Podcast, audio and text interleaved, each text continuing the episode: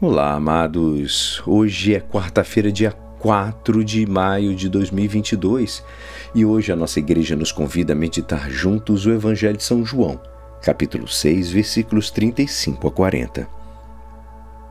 Naquele tempo disse Jesus à multidão: Eu sou o pão da vida. Quem vem a mim não terá mais fome, e quem crê em mim nunca mais terá sede. Eu, porém, vos disse que vós me vistes mas não acreditais. Todos os que o Pai me confia virão a mim, e quando vierem, não os afastarei. Pois eu desci do céu não para fazer a minha vontade, mas a vontade daquele que me enviou. E esta é a vontade daquele que me enviou: que eu não perca nenhum daqueles que ele me deu, mas os ressuscite no último dia pois esta é a vontade do meu Pai, que toda pessoa que vê o Filho e nele crê tenha vida eterna. E eu o ressuscitarei no último dia. Esta é a palavra da salvação. Amados, hoje nós vemos o quanto preocupa a Deus nossa fome e a nossa sede. Como poderíamos continuar pensando que Deus é indiferente diante dos nossos sofrimentos? Mais ainda, muito frequentemente recusamos a crer no amor terno de Deus que tem por cada um de nós, escondendo-se a si mesmo na Eucaristia. Deus mostra a incrível distância que Ele está disposto a percorrer para saciar nossa sede e a nossa fome. Mas você deve perguntar: mas o que se trata essa nossa sede e a nossa fome?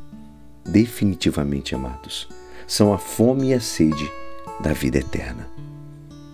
A fome e a sede físicas são somente um pálido reflexo de um profundo desejo que cada homem tem diante da vida divina, que somente Cristo pode alcançar-nos. E o que devemos fazer para obter esta vida eterna tão desejada? A gente pode se perguntar. Algum fato heróico ou alguma coisa sobre-humana. Não, não é isso. É algo muito mais simples, amados. Por isso Jesus ele diz: aquele que vier, vier a mim, não o expulsarei.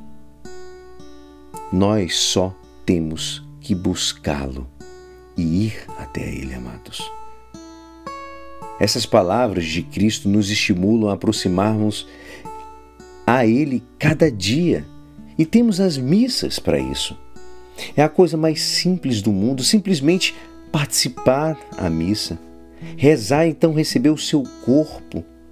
Quando o fazemos, não somente possuímos esta nossa nova vida, mas que ademais a irradiamos sobre os outros também, amados.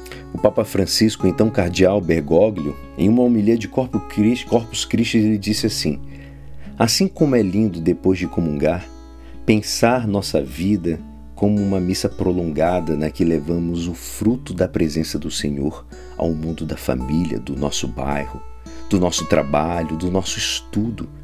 Assim também nos faz bem pensar em nossa vida cotidiana como preparação para a Eucaristia, na que o Senhor toma tudo o que é nosso e oferece ao Pai. Oremos, amados. E é assim esperançoso que esta palavra poderá te ajudar no dia de hoje que me despeço. Meu nome é Alisson Castro e até amanhã. Amém.